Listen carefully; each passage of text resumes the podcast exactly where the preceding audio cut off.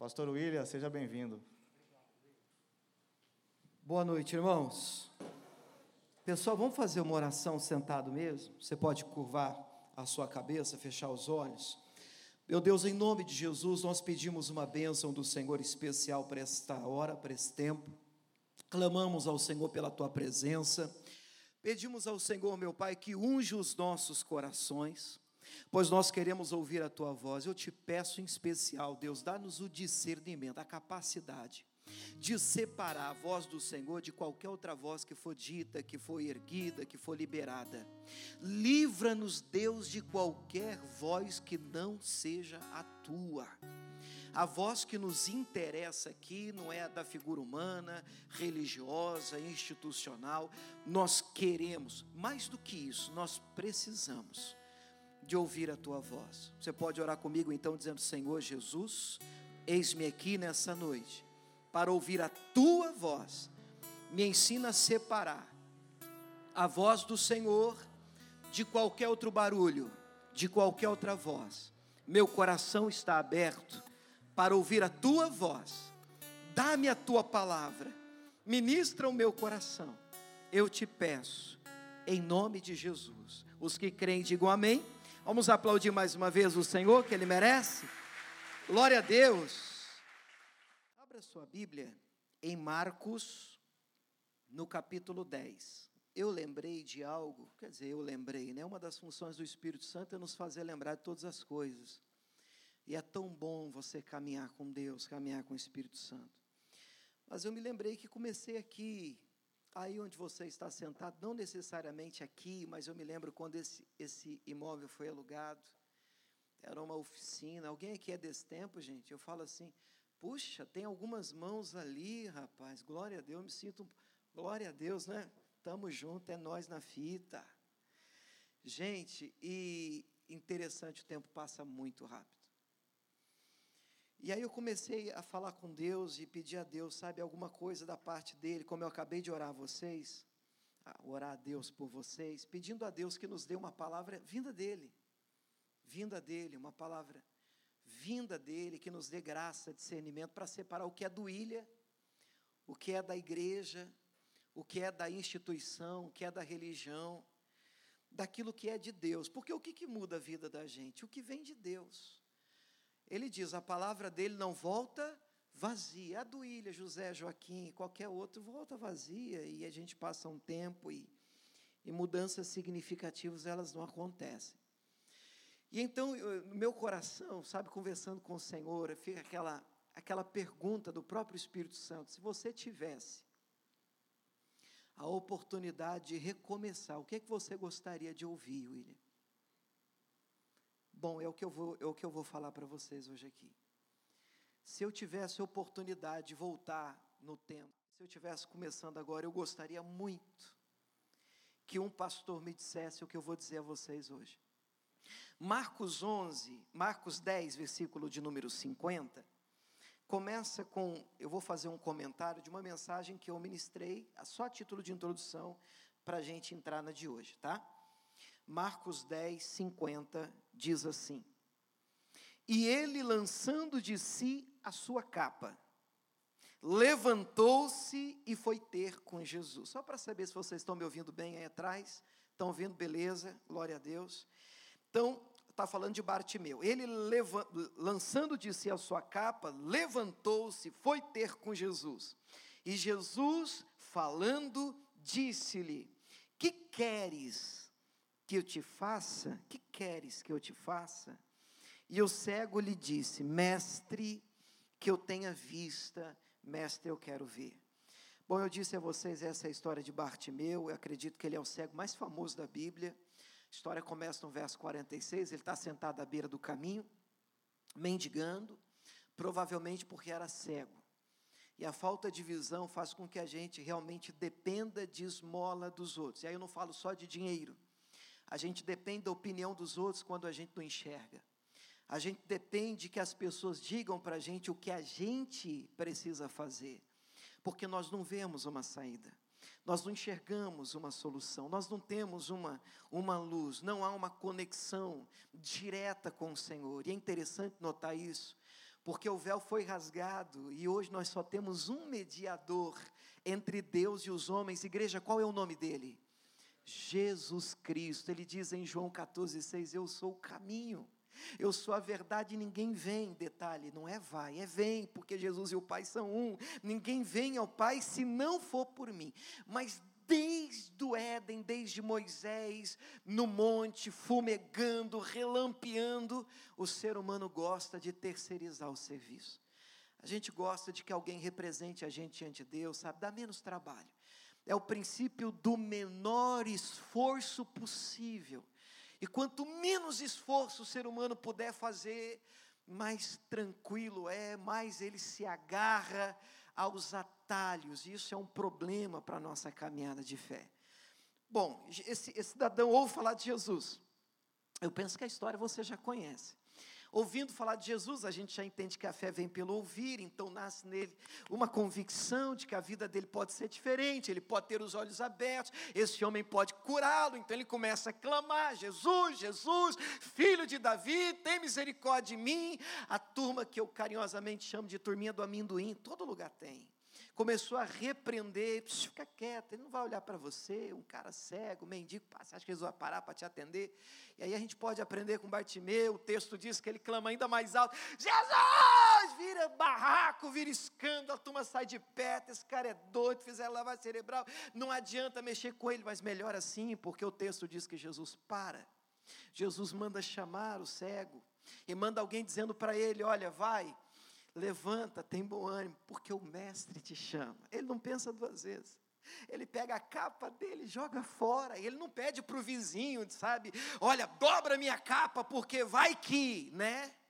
Guarda o meu lugar aí, porque vai que. Não, ele joga fora. Esse cara, para cá eu não volto mais. Vai ser daqui para frente, minha vida vai mudar hoje. Por quê? Porque Jesus está me chamando, cara. Estou indo para lá.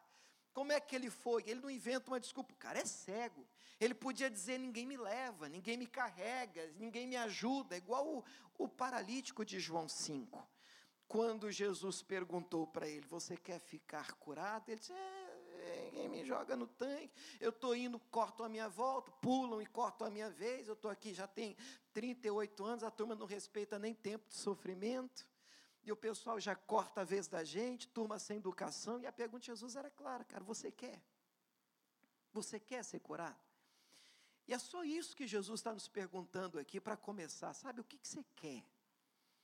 E aí, na hora que esse cego alcança Jesus, ele para diante de Jesus, e aí Jesus vai fazer exatamente essa pergunta para ele, que, sinceramente, quando eu comecei, e tem muito pastor até que fala assim, Parece uma pergunta boba, uma pergunta tonta, uma pergunta óbvia, uma pergunta nada a ver, até engraçada. Jesus para diante daquele cego e pergunta para ele: Cara, o que, é que você quer que eu te faça? Já deve ter visto gente brincando com essa pergunta, por parecer tão óbvia. Mas, sinceramente, não, hoje, hoje, hoje, com, com a visão que eu, eu tenho, não me parece uma pergunta tão óbvia. Porque as pessoas querem cada coisa, irmãos. Mas está tudo, eu estou salvando tudo porque eu estou preparando uma mensagem sobre isso. Como a gente anda desalinhado com o coração de Deus. Como o ser humano se tornou, na maioria, fútil. Como os, os, os nossos pedidos, a, a, a, o, o, nosso coração está assim, está tá, tá, tá longe. E a gente precisa de um alinhamento. Então a pergunta, ela é pertinente. A pergunta, é, ela, ela é simples, mas ela é muito profunda. O que, que você quer que eu te faça? Eu, eu falei um pouco sobre isso na nossa igreja lá no CPA 4, dizendo a eles que existem três grupos de pessoas. De cara, eu digo isso para você. O primeiro grupo, e eu entendo ser o menor, o menor dos três, é o grupo que sabe claramente o que quer. Bartimeu está no grupo. Quando Jesus diz o que, é que você quer, ele não balança, ele não titubear, ele, ele, ele, ele é claro, ele é direto, se eu quero ver, pá, é isso que eu quero. Ah, então tá bom, seja feito assim, conforme a tua vontade. Mas eu tenho que dizer para vocês: a minoria das pessoas, mesmo dentro da igreja, tem certeza do que querem. A minoria. E aí eu estava lendo um livro, deixa eu dar o crédito. O nome do livro Ah, o nome do livro é A Última Flecha. Eu acho que o nome do escritor é Ervin, Ervin Rafael. E ele, o, o, título do livro faz menção àquele momento em que o profeta manda o rei atirar várias vezes a flecha. Não sei se você conhece a história. Tem que atirar. E ele atira algumas vezes e o profeta dá uma bronca dele. Você, tinha que ter ido mais, você tinha que ter ido além, falando que nós temos que gastar tudo que a gente tem aqui. E eu não estou falando necessariamente de dinheiro, eu estou falando do potencial que Deus colocou dentro de você. E aí, nesse livro, esse, esse autor libera uma frase, e eu anotei a frase para eu não não, não mudar uma palavra. A frase é a seguinte: Não culpe a Deus pela vida que você tem se você não sabe a vida que você quer ter. Eu descobri essa frase dentro desse livro. Cara, essa frase entrou no meu coração, rapaz. Não culpe a Deus pela vida que você tem se você não tem ideia do que você quer. E o que, que a gente tem muito na igreja? A gente tem gente que procura a gente, pastores, então, podem falar claramente, dizendo: ah, pastor, não estou gostando da minha vida, está chato, minha família, meu casamento, sabe? Não sei, essa igreja, eu não sei, é, é, é, esse trabalho, eu não sei, a minha escola, eu não sei, a minha profissão. Quer dizer, então não está legal, não está legal, pastor, é, não está bem, não está bem, pastor, tá, então o que você quer? O que, que você gostaria que fosse diferente? Ah, não sei, um, um, um negócio diferente que eu queria. E aí você identifica o problema. Porque como é que você vai alcançar o que você não tem ideia do que é? E eu estou falando com pessoas aqui que não fazem ideia. Muita gente aqui que não faz. O primeiro, menor grupo, é o que tem uma ideia clara. Eu quero ver, é para lá que eu estou indo, pastor. É isso que eu quero fazer da minha vida. É nisso que eu vou gastar minha energia. Mas é o menor grupo dos três. O segundo grupo, ele é um pouquinho maior, acha que sabe o que quer. Exemplo, filho pródigo. Ele chega diante do pai em Lucas 15, 11 e diz: O que eu quero é a minha herança.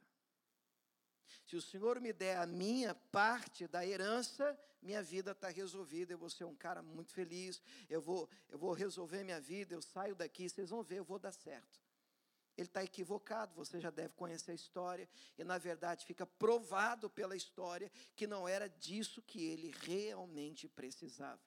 Então existe um segundo grupo, maior do que o primeiro, que acha que sabe o que quer, mas ainda não tem essa convicção. E existe um terceiro grupo, para mim, é a esmagadora maioria não faz a mínima ideia por que nasceu vai no fluxo, vai na onda. Agora é para lá! Agora mudou tudo, gente! É para cá! Por quê? Não sei, vamos embora. A maioria das pessoas dentro da igreja não fazem ideia do que Deus quer delas não tem a mínima noção do que querem. Se Jesus aparecesse para você, como apareceu diante do Bartimeu, batesse os olhos nos seus olhos e dissesse: O que, que você quer da sua vida, cara? É, hum, ah, é, hum, ah, hum, é, sabedoria, pastor, porque Salomão. Eu acho engraçado, irmão. Mas a verdade é que muitos de nós não temos ideia de como começar, para onde ir. E aí nós precisamos gastar um tempinho. Quando eu ministrei sobre isso no CPA, eu falei com eles sobre a importância da gente é, entender, descobrir de verdade o que a gente quer. Naquela ocasião, eu citei Neemias, não é o que eu vou falar agora, mas é, você pode depois dar uma olhada em Neemias, no capítulo 2, se, se isso mexer com você, porque Neemias ele vai servir o rei, triste, né? E aí, quando ele aparece triste diante do rei, o rei diz: O que está acontecendo com você, cara? Você não é desse jeito. E a Bíblia diz que um coração formoso deixa o rosto alegre, né? Coração alegre deixa o, rosto. Dá para ver que a pessoa não está bem, a moeda tem, de dois, tem os dois lados. E dá para ver quando a pessoa está bem.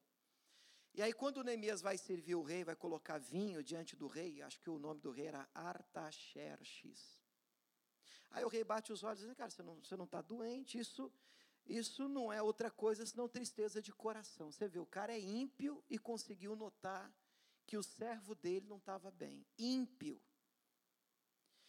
E aí o, o Neemias vira para ele e diz: Mas como é que eu não vou ficar, eu vou ficar bem? Estando a minha casa, o sepulcro dos meus pais, o lugar onde eu nasci, queimado a fogo, destruído, arrebentado, é, tudo consumido, as portas pegando fogo. Como é que eu vou ficar feliz com, com uma história dessa?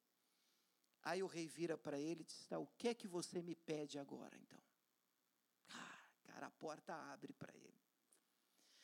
E para esses momentos a gente precisa estar tá pronto, irmãos. Porque tem gente aqui que se a porta abrisse para você hoje, o rei dissesse: Tá bom então, você está triste. O que, é que você quer então? O que, é que você me pede? O que, é que eu posso fazer para resolver sua vida? Então. E aí nós erramos. E aí depois você pode ler esse texto e aprender com Neemias, porque o texto diz que Neemias orou ao Senhor e fez o pedido. E aí existem alguns princípios ali, mas eu não vou aprofundar neles hoje, porque falando com Deus ontem e usando esse pedacinho desse texto, eu fiquei pensando comigo, né, orando a Deus e no meu coração ficou aquela coisa, sabe? Tão importante quanto saber o que você quer é saber o que Deus quer para você. Você já imaginou que casamento perfeito? Você querer o que Deus quer? Você já imaginou que vida maravilhosa que você vai levar? Se o seu querer for o querer de Deus, se você remar para o mesmo lado que Deus gostaria de te ver remando, se você perseguir a mesma vida que Deus sonhou e planejou para você, queria dizer para você que isso é possível. E não é só possível, como esse é o sonho e o desejo de Deus para vocês. E é um texto que diz isso, e me alegra o coração olhar para esse texto. Filipenses 2,13.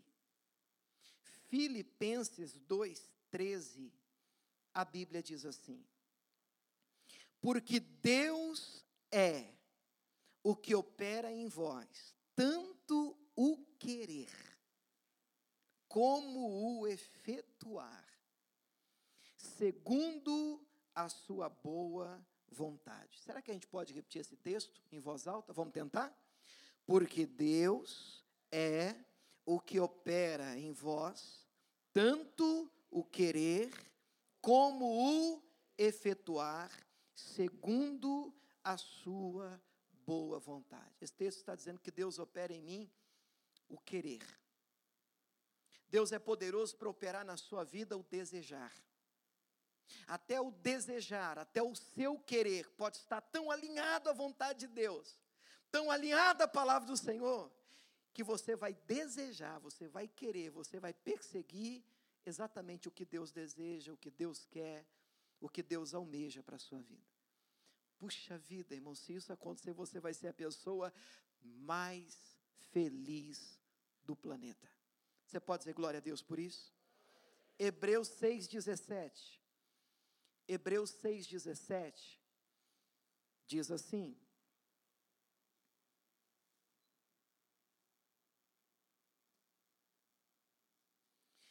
Hebreus 6,17. É, eu não sei se você tem aí a NVI, esse, se der para ler na NVI, se o pessoal tiver aqui no. Tem, né? A NVI diz assim: eu vou ler só esse aqui, pelo menos na NVI. Querendo mostrar de forma bem clara, o que, que Deus quer mostrar para a gente?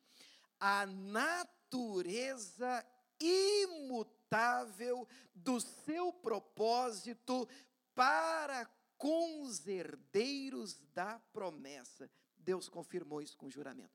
Sabe, irmãos, Deus quer mostrar o propósito dele para mim e para você. Deus quer revelar o que ele tem para mim e para você. Eu gostaria de falar um pouquinho com vocês hoje sobre o que fazer para descobrir o que Deus quer para mim. Eu bati cabeça, irmãos. Eu bati, eu bati cabeça bastante, bastante, bastante. Eu sabia que Deus tinha alguma coisa para mim, mas eu não entendia direito o que era, fiquei um tempinho muito confuso.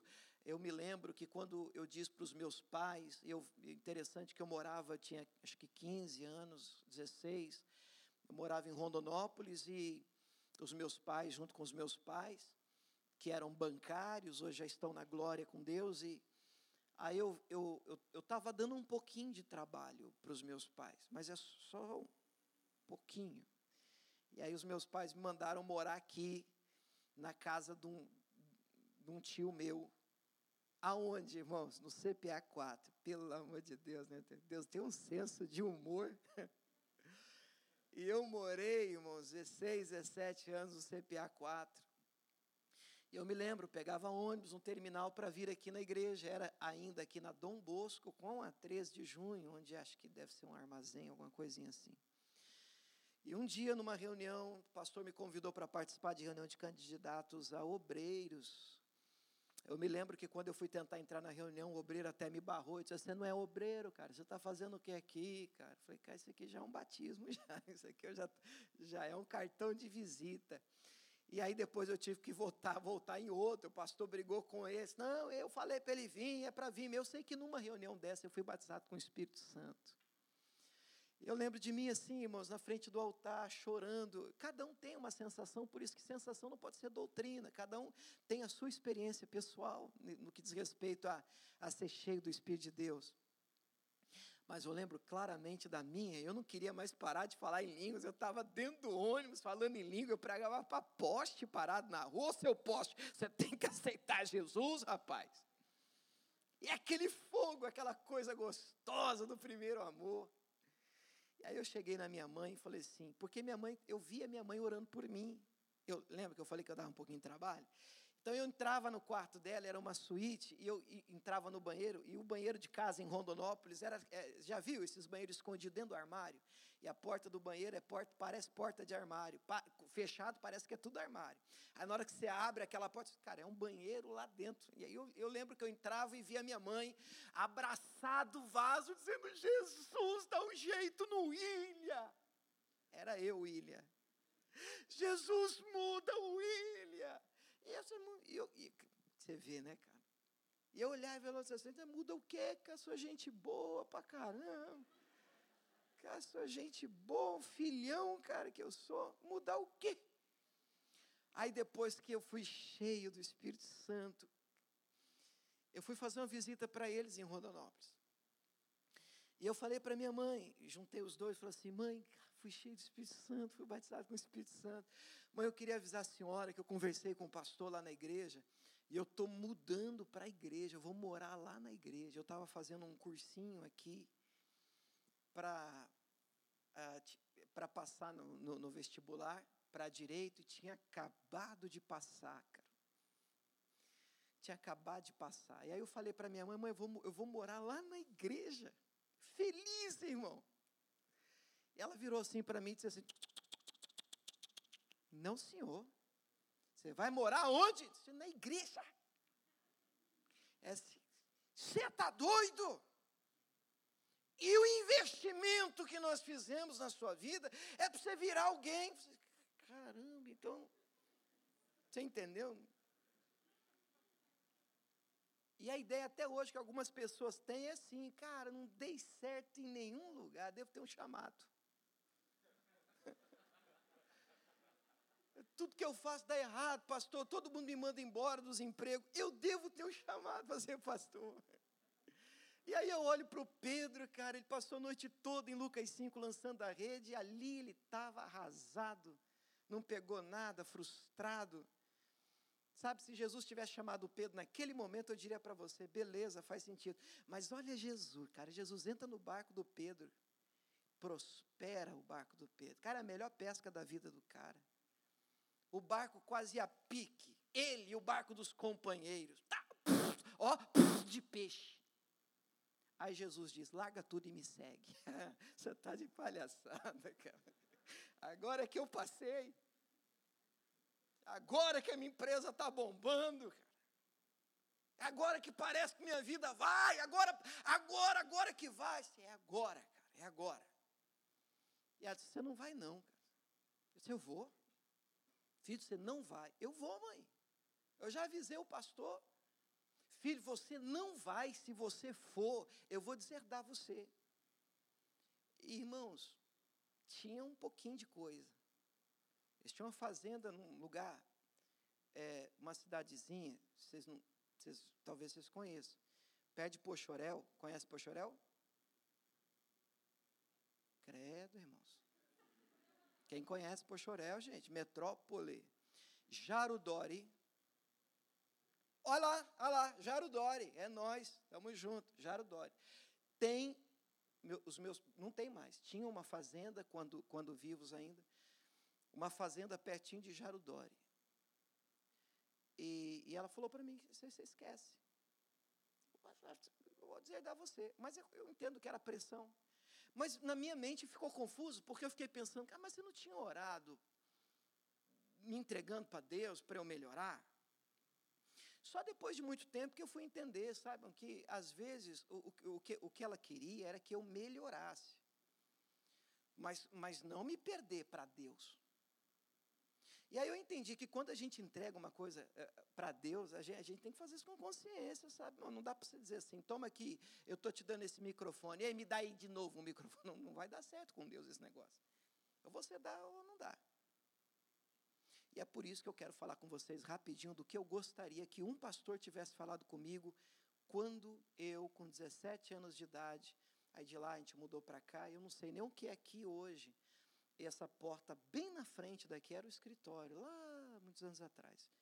Eu não sei o que, que é isso hoje. E do lado era uma salinha, que deve ser a mesma sala ainda, mas não sei o que, que tem ali. E deve ter uns. Ah, não sei o tamanho. Assim. Eu sei que meu colchão estava ali. É dobrado bem aqui. Eram bancos aqui, era cera que a gente tinha que passar. E uma capetada. E era um fight isso aqui, irmão, que só Jesus na causa. Eu queria que um pastor tivesse conversado comigo sobre o que Deus tinha para mim, porque várias vezes eu pensei em desistir, ensaiei, briguei, chorei, sofri. Eu penso que algumas coisas podiam ser desnecessárias se eu tivesse pelo menos alguém que me apontasse uma direção sobre até o que orar. Eu não tinha ideia de como, de que orar. Então eu gostaria que você anotasse três frases. Três frases. Como descobrir o que é que Deus tem para mim? São três dicas. Número um, descubra primeiro quem você é em Cristo. Entre parênteses, você coloca identidade. Isso é importante? Daqui a pouco eu te explico. Só acredita em mim. Coloca aí. Vamos combinar assim. Se eu terminar hoje aqui, você falar assim, cara, voei, voei, voei, entendi nada que esse cara falou. Esquece, joga no lixo, não é para você. Sem problema, ok? A gente continua amigos. Fala amém, dá um moral para nós. Não tem problema nenhum. Mensagem é igual livro que você escolhe para ler. Você pega um livro na prateleira para você ler, eu já passei por isso várias vezes. Você começa a ler o livro, você diz, cara, que droga de livro. Vai para a prateleira, e você fica na prateleira. Aí fica dois anos lá, você termina um livro, você diz, cara, vou procurar alguma coisa para ler. Ah, vamos dar uma segunda chance para esse livro de novo aqui. Aí você pega, melhor livro da sua vida. Aí você diz assim: ah, o que, que mudou o livro? Com certeza o livro não mudou. Mudou a sua estação. Mudou o seu tempo.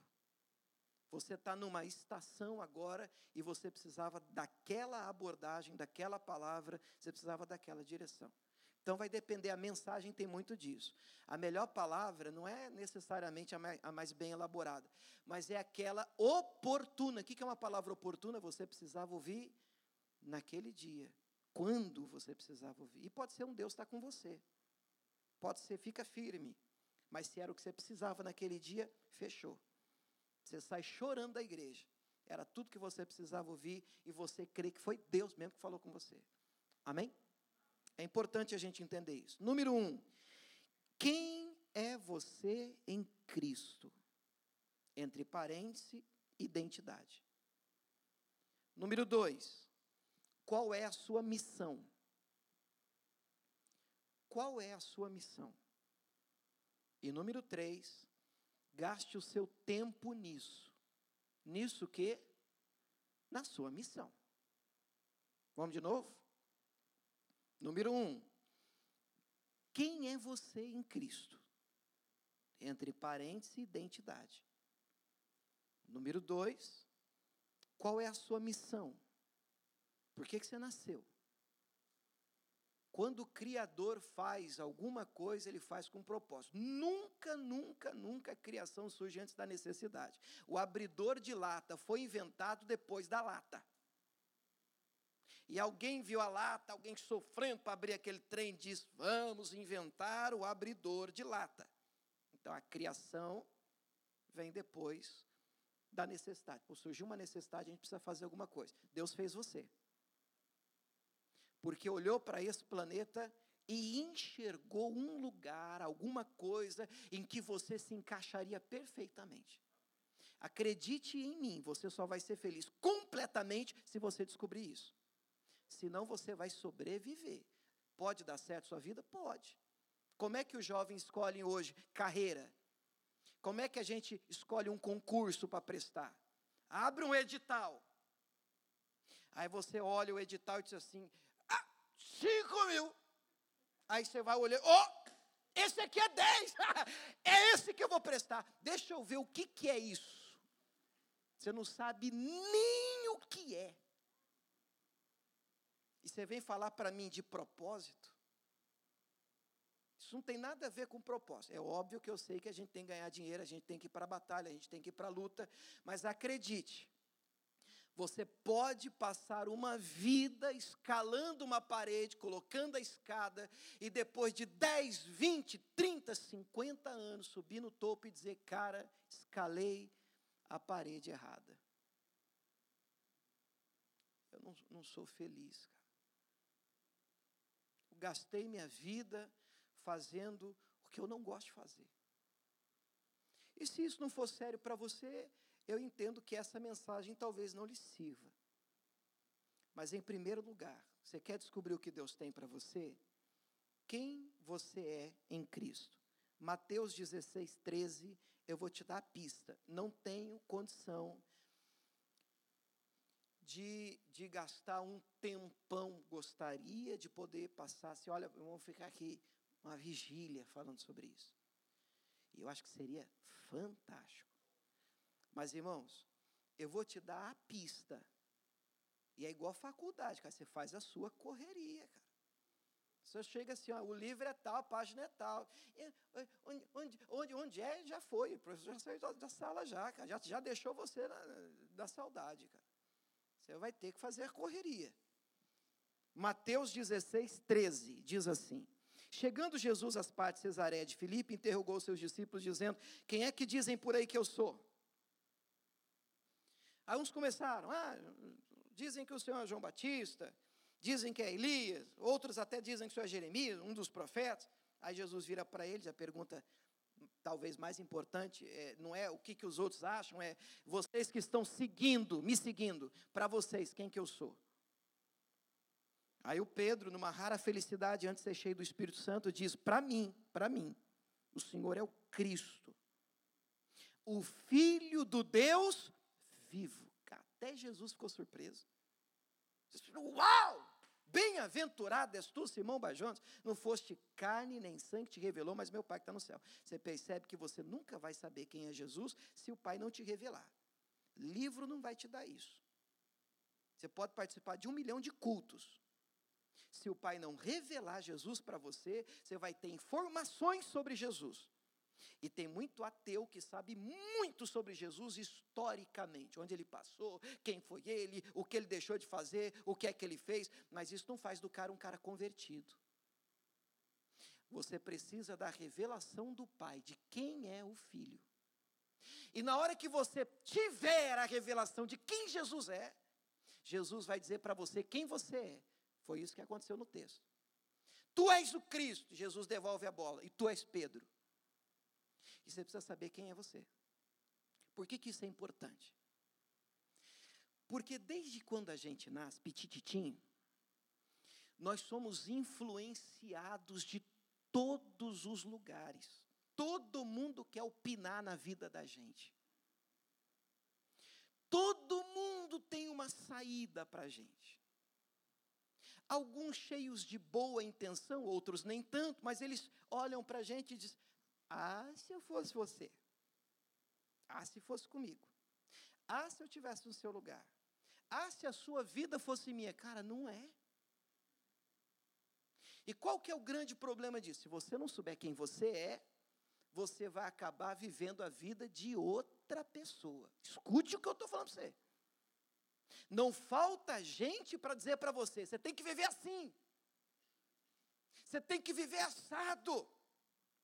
Você tem que fazer isso, você tem que se formar naquilo. As pessoas querem que você viva uma vida que elas desejam.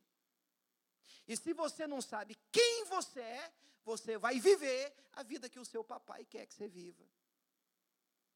Você sabe por que, que eu me chamo William? No dia do parto, o doutor do.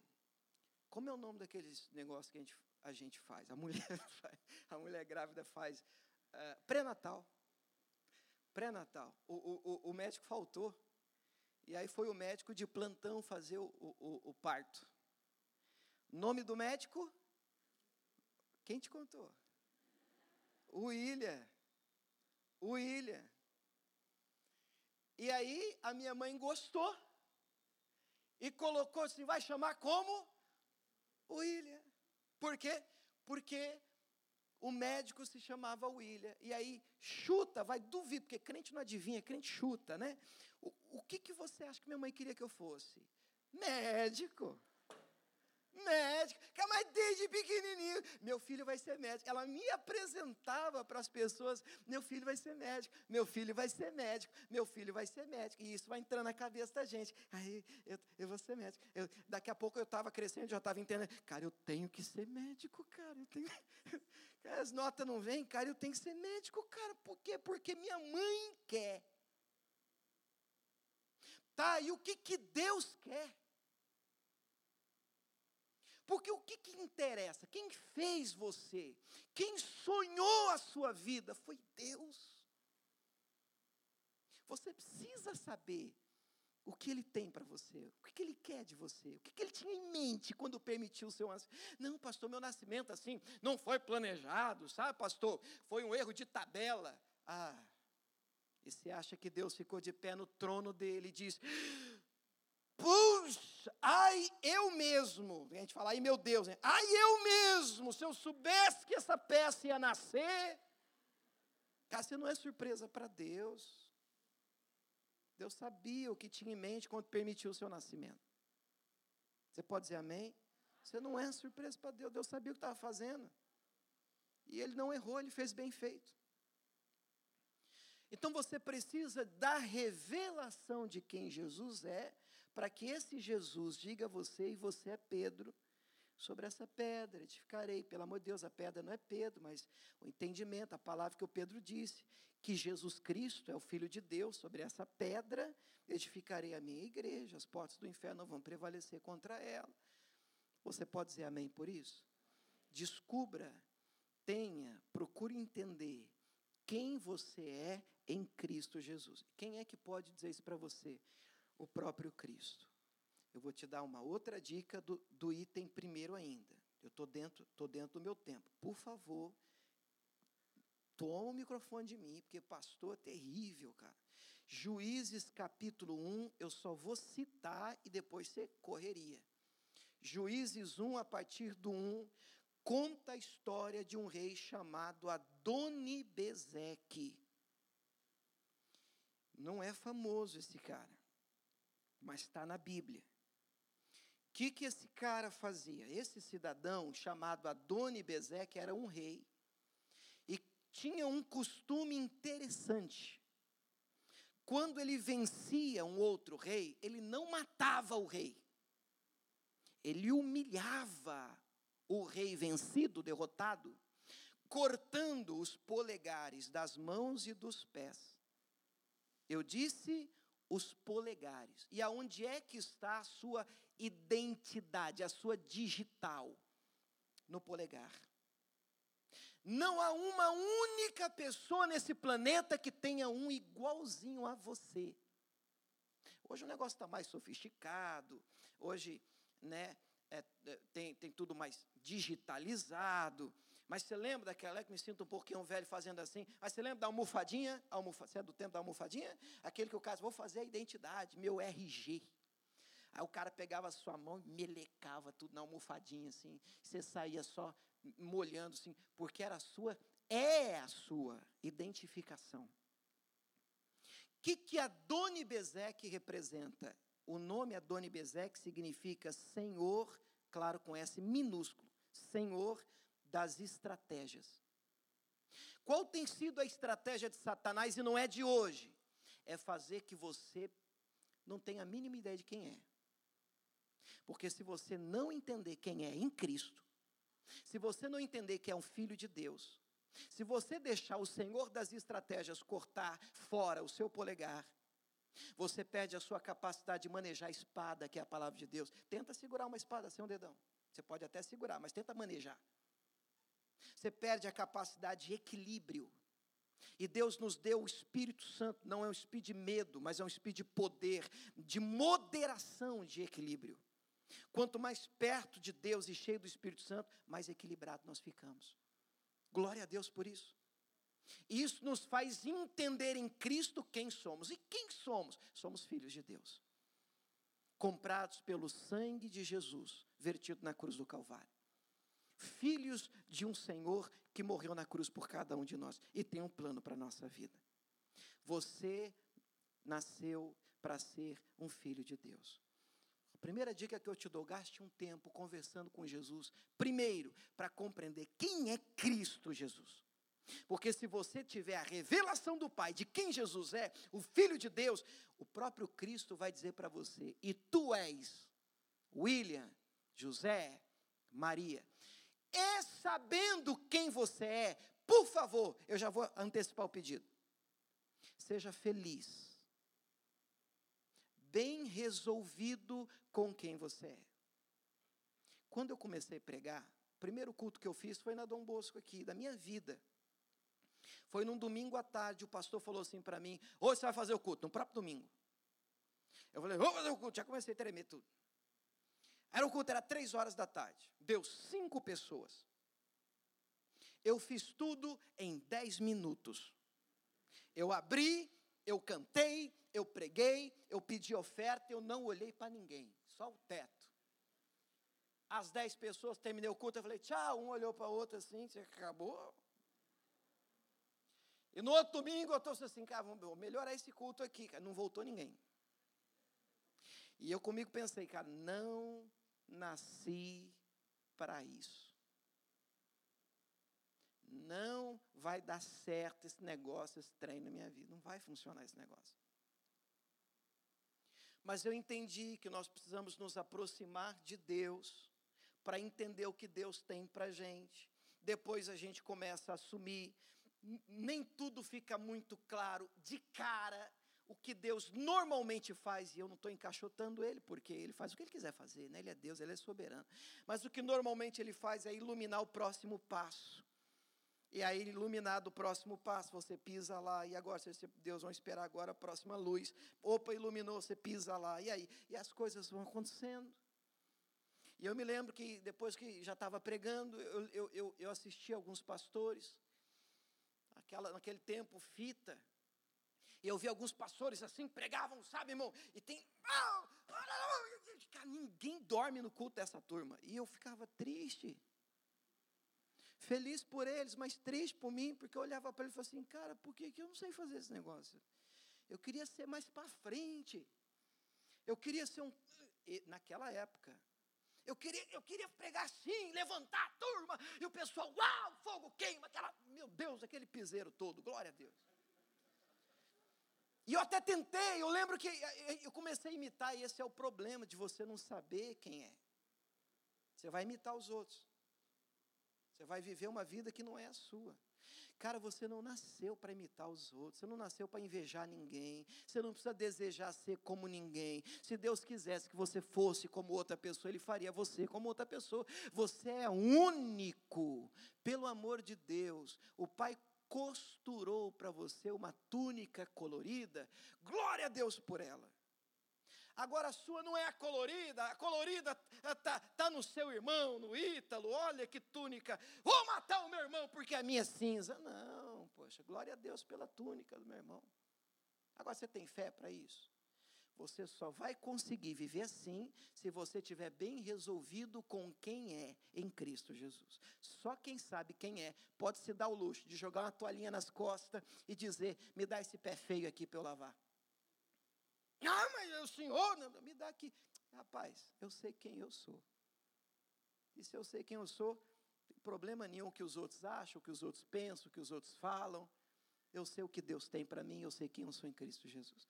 Acabou. Amigos, acredite, é libertador. É libertador, porque aqui você não vai conseguir agradar todo mundo, mas nem de perto. E quando você decide, a partir de hoje, a minha vida é para agradar a Deus, é libertador. Quem vai contigo, vai. Quem não vai contigo, amém. Glória a Deus. Não tem problema nenhum. Você não é resposta para todo mundo. Mas você precisa saber quem você é em Cristo Jesus. Você pode dizer amém? amém. Número dois. Tenha uma missão clara. Atos 9, versículo 6. Talvez essa seja a pergunta, ou uma das perguntas mais importantes de toda a Bíblia Sagrada. Vou te mostrar qual é. Atos 9, 6. E ele, tremendo e atônito, disse: Senhor, queres que eu faça? E disse-lhe o Senhor: Levanta, entra na cidade, lá te será dito o que te convém fazer. Do que, que esse texto trata? Do encontro de Saulo com Deus, com Cristo. Conhecemos a história, ele está indo a Damasco prender crente, ele tem carta da igreja para isso, o apoio da igreja da religião da época. Aí ele dá no caminho, vou prender essa raça, essa raça me paga, eu vou matar essa turma, eu vou prender essa turma. De repente, uma luz o cerca, ele cai no chão e uma voz: Saulo, Saulo, por que me persegue? Quem é? Quem é? O problema, se você não sabe quem é Jesus, você não vai entender nunca a sua missão. Quem é? Quem é? Quem é? Jesus diz: Sou eu Jesus, a quem tu persegues. Bom, agora que eu já conheço Jesus, tenho uma ideia de quem eu sou em Cristo, Filho de Deus, vem a segunda pergunta, que para mim anda de mãos dadas com a primeira. Qual é a segunda pergunta? Essa pergunta deve ser feita imediatamente à sua conversão. O que é que o Senhor quer que eu faça? Essa é a pergunta.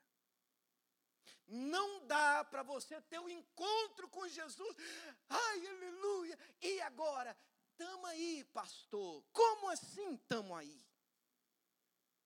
Não é tamo aí, vamos passar por essa vida sem fazer diferença. Não existe isso na, na vida do crente. Jesus disse que nós somos sal da terra, e se o sal se tornar insípido, perder o gosto, o sabor, o poder de salgar, Olha a palavra de Jesus, igreja, para nada mais presta. Senão para ser lançado fora e pisado pelos homens. Como assim não presta? Isso tem que mexer com você. Como assim, pastor, não presta? Palavra de Jesus é pesada, dizendo, não presta, eu presto. Tá bom, que bom. Para quê? Porque o dia que você teve encontro com Jesus, a gente fala assim, mas você entende que é por força de linguagem, porque na verdade eu entendo que quem encontrou a gente foi ele. Mas tudo bem, quando nós o encontramos, ele se permitiu descobrir, ele saiu de trás da cortina, porque você estava buscando, ele buscar-me-eis e me achareis, e ele saiu de trás da cortina e disse, achou, achou, e você, ah, eu tive encontro com Jesus, agora eu conheço Jesus Cristo, e agora como eu tive a revelação de quem ele é, ele também me disse que eu sou filho dele, ótimo, passou no primeiro estágio, e agora, agora a pergunta é, muito bem, se eu tive encontro com o Senhor, o Senhor me encontrou, o Senhor quer alguma coisa de mim, Gente, isso é óbvio. Então agora, eu preciso fazer a segunda pergunta: Senhor, o que, que o Senhor quer que eu faça? Eu preciso gastar minha energia nessa pergunta, oração nisso. E aí, o, olha como que Jesus é. Jesus não diz, você, Paulo, vai ser um grande.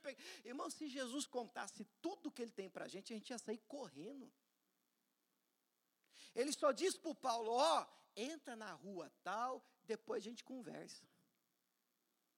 Agora vai ler a história da, de vida do Paulo. Não sei se você viu um filme que saiu dele, muito bom, por sinal, fantástico, que a gente assiste e fica assim com vergonha. Fantástica a vida desse. Esse cidadão gastou, sabia o que Deus tinha para ele. E é lindo quando você encontra alguém que tem uma ideia clara do que Deus tem para ele. Ele está muito bem resolvido e a vida dele passa a ser uma vida intencional. Eu vou mostrar isso para você o que significa. Número 3. Número 3, o que, que significa uma vida assim? Deixa eu só ler um negocinho, acho que dá tempo, no número 2. Mateus 16, 21, deixa eu só fechar o número 2, a gente vai para o 3. Só para você entender que essa segunda pergunta, o que, que o Senhor quer de mim? O que, que o Senhor quer que eu faça? Jesus, claro, tinha essa ideia clara do Pai, né? Mateus 16, 21 é, o texto diz assim: Então Jesus começou a mostrar aos seus discípulos que convinha ir Jerusalém, padecer dos anciões, é, dos principais dos sacerdotes, dos escribas, ser morto, ressuscitar no terceiro dia. E aí o Pedro chamou ele num canto, chamou ele à parte e começou a repreendê-lo, dizendo: Senhor, tem compaixão de ti, de modo nenhum acontecerá isso com o Senhor. Interessante, esse é o mesmo texto que ele tem a revelação, vocês lembram? E perguntam para ele, quem, quem estão dizendo que eu sou? E o Pedro acerta na mosca, tu és o Cristo, o Filho do Deus vivo. É o mesmo texto, irmão, o mesmo capítulo. E aí fica cheio, tem gente que você não pode dar um elogio, né, que a pessoa já estragou. Aí ele está todo pavão, todo galudão. Aí Jesus começa a dizer, falar propósito dele, propósito de Jesus, propósito dele, de vida dele. Ele está dizendo: Eu vim para morrer por vocês. Mas quando ele solta essa bomba, o Pedro, pavão, o Pedro disse assim: Espera aí, Senhor, vou até ser educado. Vem aqui no cantinho aqui, que eu não quero repreender o Senhor na frente dos outros. Vem aqui. Aí lá vem Jesus. E o Pedro disse assim: Então, o Senhor não fala mais isso. você consegue imaginar essa cena, cara? O senhor não, o senhor não fala assim, porque isso não vai acontecer com o senhor. Se for degradar, está amarrado isso aí. Em nome do Senhor mesmo, está repreendido. Jesus virou para ele e disse: Vocês lembram? Não precisa nem ler, né? Vocês lembram? Jesus disse o que para ele, igreja? Para trás de mim, cão. Satanás, diabo, para trás de mim, você não entende as coisas do Espírito de Deus, só as que são dos homens. Você não entende o plano do Pai para mim. Cara, isso é forte. O dia que você entender o plano do Pai para você, até elogio você tem força para repreender. Qualquer coisa que te tire do trilho, você pode dizer assim: para trás de mim, Satanás.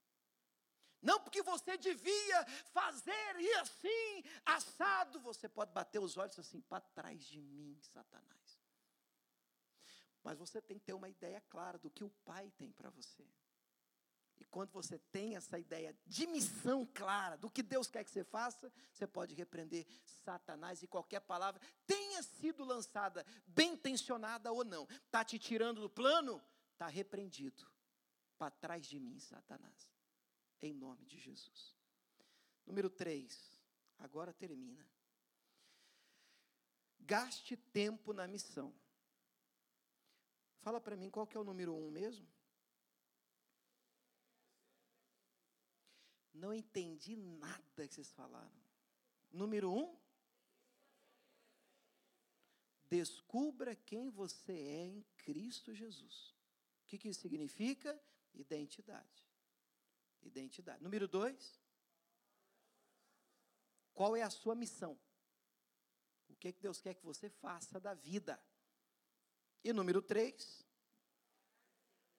Pronto, me parece é, é até um efeito dominó. Gaste tempo nisso. Nisso que? No que Deus disse ser sua missão. No que Ele apontou que Ele tem para você. Atos 20, 16. Essa palavra, gaste tempo nisso, essa palavra é forte.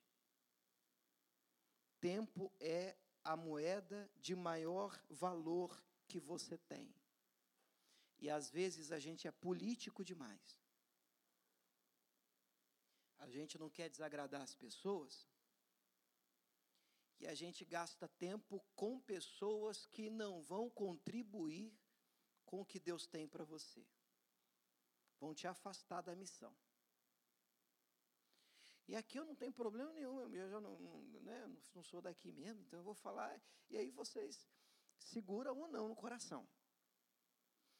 Atos 20, 16 diz assim: Porque já Paulo, de novo Paulo, grande exemplo na Bíblia, já tinha determinado passar adiante de Éfeso, sublinha essa frase agora na sua Bíblia. Para quê? Para não gastar tempo na Ásia. De novo, gente, a frase para não gastar tempo na Ásia. Só mais uma vez, vai. Para não gastar tempo. Apressava-se, pois, para estar, se lhe fosse possível, em Jerusalém no dia de Pentecoste. O que, é que está escrito aqui? Que Paulo está em viagem missionária. Mas ele quer voltar em tempo de estar no dia de Pentecoste em Jerusalém. Ele quer estar lá no Pentecoste. Para tanto, ele tem que passar pela Ásia, mas ele sabendo que tem que passar por aquele local, ele diz: Cara, eu tenho que passar por aqui, mas como esse não é o meu destino final, eu não posso perder tempo aqui. E pensa numa coisa que a gente faz, irmãos. Cara, a gente perde tempo em lugar que não tem nada a ver com o propósito da gente. A gente perde tempo em página que não tem nada a ver com o propósito da gente. A gente perde tempo com coisas, pessoas e, não tem nada a ver com da gente. E a gente precisa entender isso. Pelo amor de Deus, eu não estou falando da necessidade da gente evangelizar todo mundo. Jesus diz: ide por todo mundo e pregar o evangelho a toda criatura. Então, não estou falando para você evitar a pregação, a abordagem, a mensagem de Cristo, ela precisa ser levada. Mas, amigo seu, companheiro seu, pessoas para você escolher, para andar com você, por favor, irmão. Ah, tem gente que anda com gente ruim demais. Mas é com força. Aí você olha para os amigos do cara, as pessoas que você segue, as pessoas que você escuta na internet, os seus influenciadores, as pessoas que follow. Hoje você vai unfollow. Porque se não estiver levando para você, levando você para onde você sabe que Deus quer que você chegue, cara, você está errado. Mas qual que é o nosso problema? O problema nosso é que às vezes dá uma síndrome de Saul. Deus disse assim para o Samuel, né? Verdade, Samuel. Samuel, até quando você vai ter dó de Saul havendo eu rejeitado? Eu repito, eu não estou falando da necessidade de a gente levar o evangelho para as pessoas. Vocês conseguem separar as coisas? Eu estou falando de você escolher alguém para você caminhar. Eu estou falando de você escolher uma igreja para você frequentar. Eu estou falando de você escolher uma faculdade para você cursar uma amizade para você ter, um grupo para você participar. Se não acrescenta, cai fora. Se você não tiver ideia do que Deus tem para você, aí você vai ter que atirar para tudo que é lugar. Mas se você tem ideia do que Deus tem para você, cara, isso é libertador, porque agora você pode levar uma vida, escute a palavra, intencional. Você pode ter. O que é uma vida intencional, irmãos? É você escolher as suas amizades de forma intencional. Espera aí, fulano de tal é, é, é, é tem para contribuir, cara. É uma mesa que, que eu, eu, preciso sentar nessa mesa aqui, cara. Eu preciso andar com esse tipo de gente. Cara. Essa conversa desse camarada aqui é uma conversa que acrescenta. A conversa dessa menina aqui, ela, ela acrescenta, ela, ela entende o, o, meu projeto. Eu falo A e ela entendeu A. Agora fala sério, tem gente que você fala assim, não, o chamado de Deus é chamado de Deus, aproveitar a sua vida. E você sentado com essa turma, cara. Ah, pelo amor de Deus. Ou você não entendeu o que Deus tem para você, ou você está errando na mesa. Você entende o que é errar na mesa? Você está na mesa errada. Você tem que escolher. O dia que você sentar numa mesa e você for a pessoa que mais entende da mesa, que só você enxerga, você já está na, na hora de trocar de mesa. Você precisa crescer, irmão. Mas isso tem que estar tá dentro de você. Você tem que crescer, você tem que avançar. Agora, você quer ver sua vida empatar? É você ficar secado só de gente que bate palma para você e tudo você faz. Você pode errar, fazer tudo aí, está todo mundo assim. que é legal esse cara. Você precisa de ter uns dois, três. Mas gente boa, né? Não é gente encapetada, não, tá, irmão? Porque já basta o cão. Mas gente que vai olhar para você e dizer, cara, você está errado, cara. Você está errado, você está errado. Você está errado, cara. Você não é assim, você está falando umas coisas esquisitas, cara. Você está com umas conversas estranhas. Cuidado para você não gastar tempo demais na Ásia. Oh, pelo amor de Deus, algum problema com a Ásia? Alguém tem que pregar na Ásia. Alguém tem que gastar tempo na Ásia. Qual que é o detalhe? O detalhe é que Paulo sabia que Deus não havia chamado ele para a Ásia. É simples. Você não vai conseguir fazer tudo. Faz, pelo amor de Deus, o que Jesus quer que você faça. E se você conseguir fazer o que Jesus quer que você faça, um dia ele vai olhar para você e vai dizer: servo bom e fiel. Entra no gozo do teu Senhor. Só que nós não podemos perder tempo com outra coisa. Efésios 5,15 e a gente ora. Olha, cara, vai dar certinho.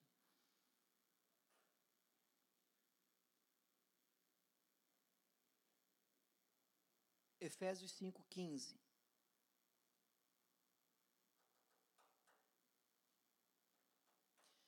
Efésios 5,15, vamos juntos para a gente terminar? Último gásinho aí. Portanto, vede prudentemente como andais, não como nécios. O que é o nécio? É o louco, é o doido, é o maluco, é o insensato, para não dizer falto de inteligência, para não usar outra palavra, mas como sábios, fazendo o quê? Remindo o tempo. O que, que é isso? Aproveitando da melhor maneira o tempo que te foi dado. Por isso que eu estou dizendo a vocês, irmãos. Puxa, eu queria que alguém tivesse dito isso para mim quando eu tinha 17. Tudo bem, deu certo, graças a Deus. Deus é misericordioso. Eu não sei também se seria diferente, só Ele sabe, Ele é soberano. Mas bati cabeça. Mas eu lembro como é que eu era com 16, com 15, com 17, com 18. Outra coisa, irmão, só abrindo um parênteses, que se eu pudesse plantar dentro do coração de vocês, eu diria, acho um crime hoje, sabe, a escola não ter educação financeira. Lê alguma coisa sobre finança, sobre planejamento. Tem gente que o. Só abrindo parênteses, prometo, estou terminando, já volto para a palavra. Mas tem gente que, em nome da dita fé, não, isso é fé. Ele rasga o planejamento no meio. Então ele não tem planejamento nenhum. Aproveita enquanto você é novo. Faz um, faz um plano. Faz um plano de carreira. Onde você quer chegar? Poupa, aprende a lidar com dinheiro, estuda. Hoje tem a internet, tem um monte de canal de YouTube disponível para você ter educação financeira. A gente aprende tabela periódica, cara. Você lembra do trem ou não? A Galina K, Roberto Carlos na França. Vocês lembram disso, cara? A raiz quadrada. Nunca usei esse negócio na minha vida. E não tem uma aula sobre finança. Como é que a gente aprende a lidar com dinheiro? Lidando com dinheiro. Meu pai nunca sentou comigo.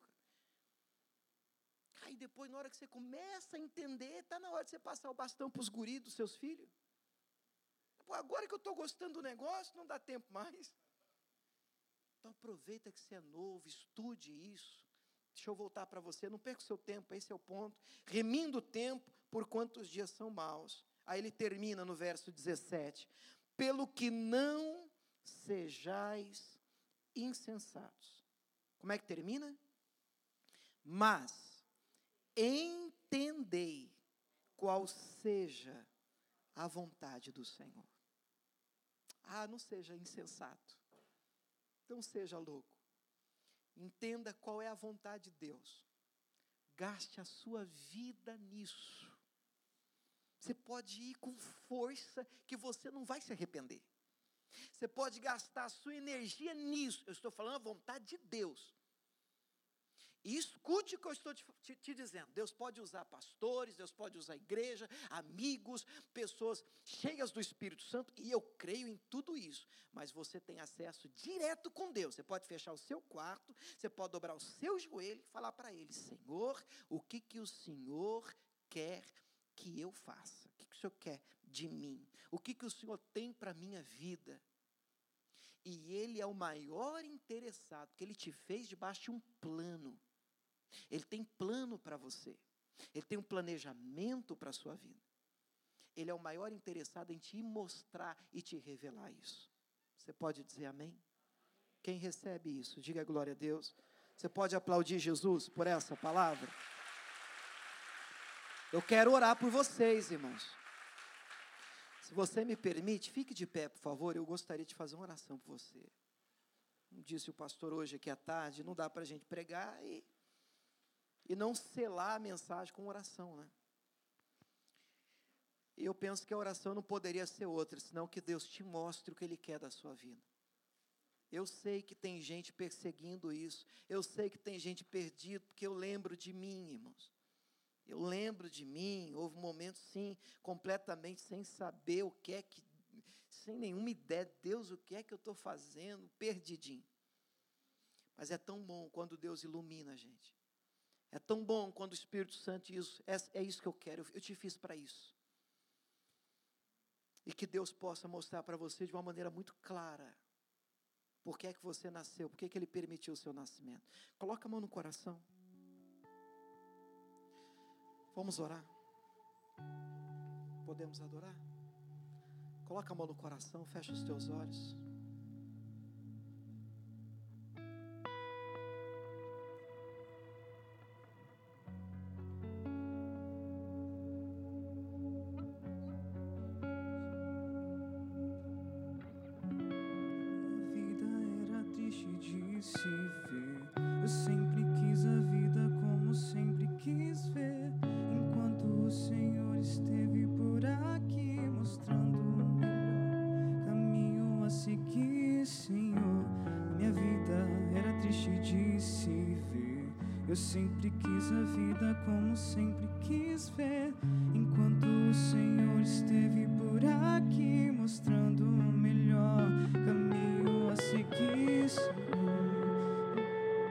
Encha-me com teu poder,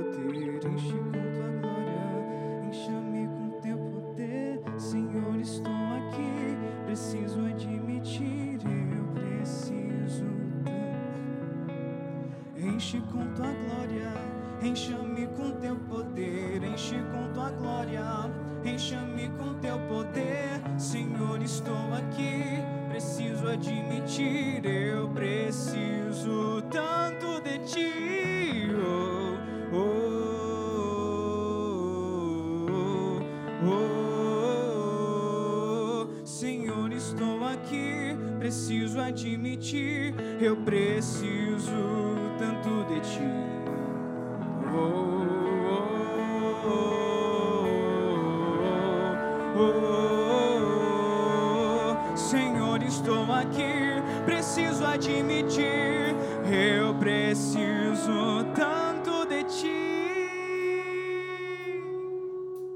E cura-me, e eu serei curado, sara-me, e eu serei sarador. Renova, Senhor, o altar de adoração.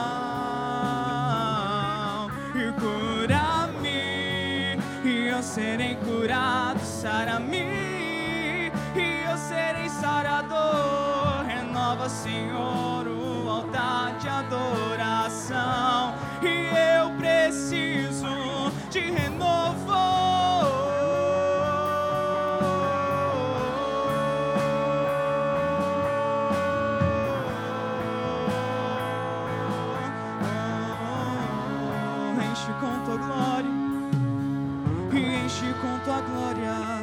Encha-me com teu poder, enche com tua glória, encha-me com teu poder, Senhor, estou aqui. Preciso admitir, eu preciso enche com tua glória e encha-me com teu poder, enche com tua glória e encha-me com teu poder. Senhor, estou aqui, preciso admitir, eu preciso tanto de ti.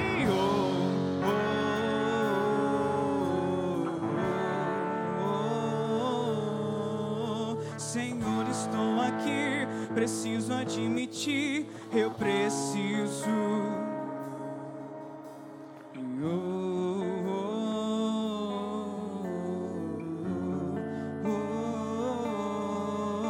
Senhor, estou aqui, preciso admitir, eu preciso tanto de ti.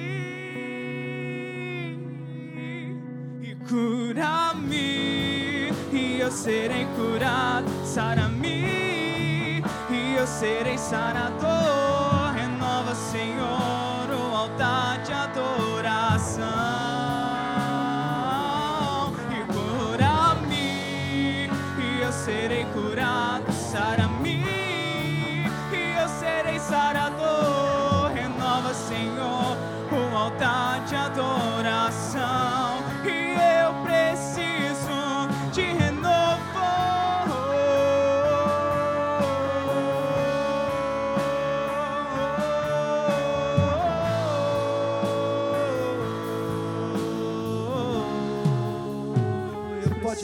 Sua mão para Ele.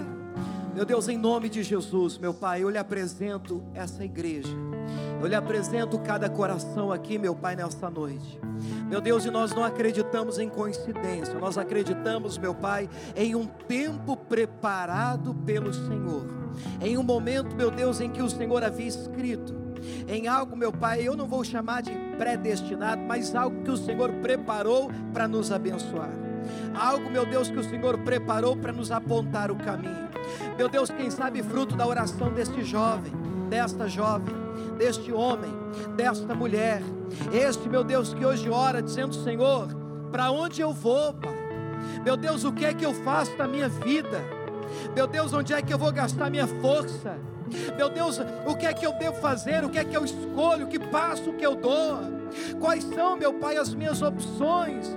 Onde é que eu devo gastar a minha vida, Pai? O que é que o Senhor tem para mim? Meu Deus, esse é o nosso clamor dessa noite. Olha, meu Deus, para esta pessoa que aqui está orando exatamente assim, pedindo ao Senhor a Deus uma direção, clamando ao Senhor a Deus por uma orientação, assim, ó Deus, como Saulo, depois de ter caído no chão, Deus, ele, ele tendo compreendido que era Jesus, ele tendo entendido que era Cristo, ele tendo compreendido, meu Deus, a pessoa de Jesus Cristo, ele pergunta: o que é que o Senhor quer que eu faça?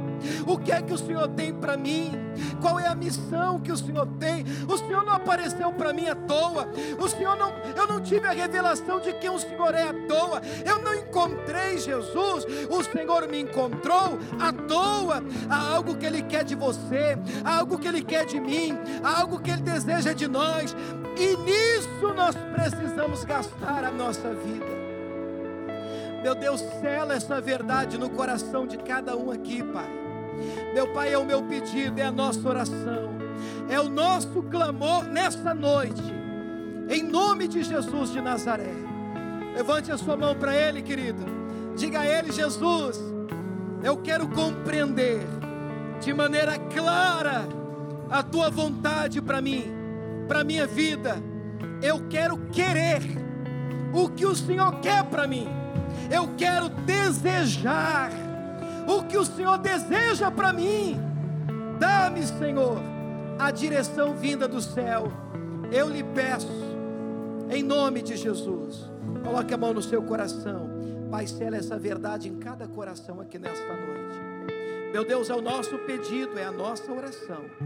E aqueles que creem, digam amém e aplaudam bem forte esse Deus, ele merece. Obrigado, pastores.